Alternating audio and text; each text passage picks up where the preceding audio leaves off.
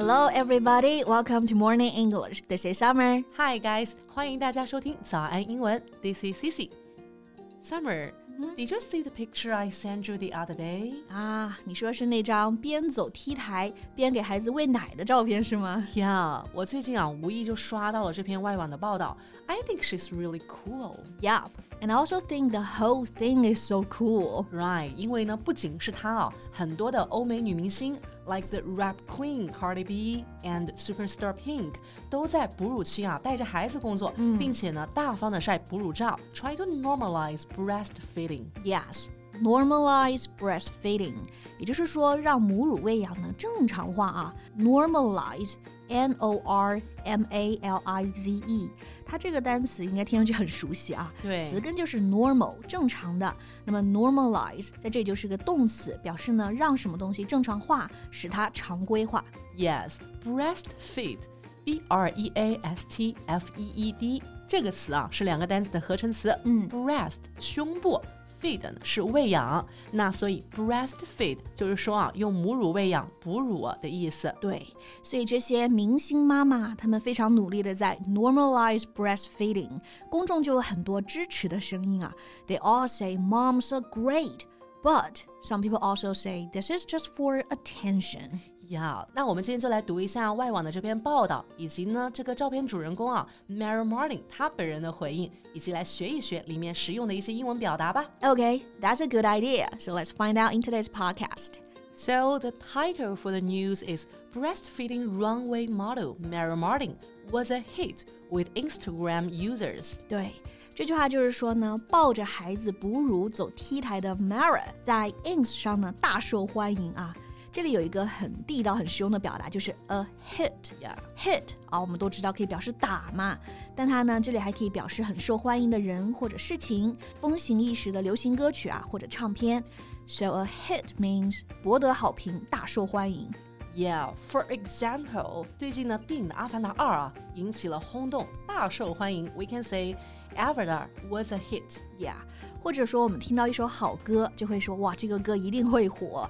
Then we can say this song can't fail to be a hit。Yeah，那如果我们在前面再加一个 big。A big hit 就可以表达说啊，一个大热门。嗯比如说我元旦的时候去看了那个电影《Someday or One Day》，想见你，It is a big hit。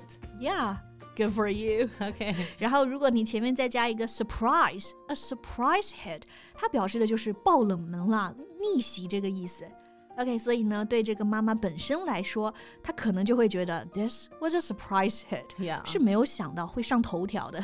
Yeah，a hit 在这里呢，hit 是作为名词来使用的啊，但它其实来作为形容词使用的话也好用。比如说 hit songs 就表示啊热歌，很火的歌，hit shows 表示呢很火的电视剧。Yeah, like Jay Chou has a lot of hit songs.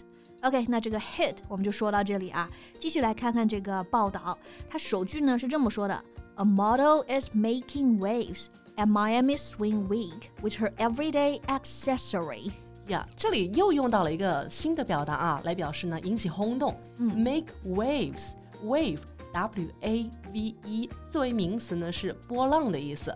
那 make waves 我们看一下剑桥词典上的解释是说，to be very active so that other people notice you, often in a way that intentionally causes trouble。 它是指的兴风作浪、挑起事端的意思。嗯，不过你这里明显啊翻译成兴风作浪并不合适。是哦。So actually, there's another meaning for it. It also means to shock or upset people by doing something different. 你做一些与众不同的行为呢，让人震惊或者是生气，其实啊，也就是引起轰动这个意思。哦，那像咱们近几年啊，有一个热度非常高的综艺《浪姐》，姐对对，它的翻译啊，就是用的这个表达哎，Sisters who make waves。对的，OK，那这句话就是说，这位模特带着她的日常配饰啊，在这个迈阿密的体育画报泳装秀呢，引起了轰动啊。这个 accessory，A C C E S S O R Y，accessory，它呢，嗯，表示附件、配饰。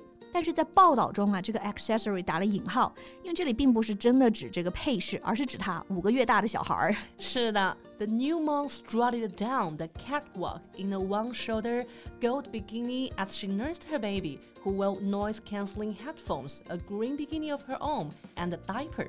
Yes, strut. S T R U T strut，先来看这个词啊，it means to walk proudly with your head high and your chest pushed forwards, showing that you think you're important。这个词也就是昂首阔步的意思。所以说呢，这个妈妈怎么样？She strutted down the catwalk，也就是说呢，走秀。Yes, a one-shoulder gold bikini. Bikini B I K I N I 就是比基尼泳装的意思。嗯，那 Mara 她穿的是呢单肩的金色的比基尼，她女儿穿的是 a green bikini and a diaper. Yeah, so cute. Diaper, D I A P E R 就是尿布啊，尿不湿的意思。Yeah. 所以这就是说啊，这位新妈妈呢。穿着一件单肩的金色比基尼，一边自信张扬地走在 T 台上，一边给自己的宝宝喂奶。然后她的宝宝呢是戴着降噪耳机，也穿着绿色的比基尼，但是还穿着尿布。哇哦，有一点点酷，又有一点点可爱啊！嗯，能想象到妈妈真的很勇敢。那这里呢，我们来看一下这个表达：降噪耳机 （noise cancelling headphones）。有好多耳机的表达耶。那 headphones 呢，指的是这种头戴式的耳机，通常会有两个大耳罩挂在耳朵上。对，和 headphone 很像，但是呢，多了一个麦克风功能的耳机呢，我们就会用一个 headset。这个 set 是一套的意思，所以这个 headset 就指的是耳麦。然后还有现在大家用的比较多啊，就直接听歌啊，戴在耳朵上那种小的耳机呢，用 earphones。All right，so noise cancelling headphones 让噪音嘛消失、取消的耳机，那就是降噪耳机啦。嗯还是蛮细心的哦。一般走 T 台嘛，音乐还是比较大声的。Yeah，据说啊，这一幕的产生就是因为刚刚上台之前，宝宝就要喂奶了。那么这位妈妈呢，在两难之下，最终呢选择直接 边走秀边喂奶，and then it became a hit。 Right，之后呢，Mara 就在 ins 上表达说。I can't believe I'm waking up to headlines with me and my daughter in them for doing something I do every day. 一觉起来之后，发现自己和女儿每天的日常上了头条啊。 Yeah. Headline, head, H E A D L I N E. It refers to the title of a newspaper report, which is printed in large letters above the report. 这个词儿就是头条的意思。 Yeah, and later she said, It is truly so humbling and unreal, to say the least. I'm so grateful to be able to share this message and hopefully normalize breastfeeding and also show others that women can do it all. Yeah, women can do it all. That is truly inspiring and encouraging.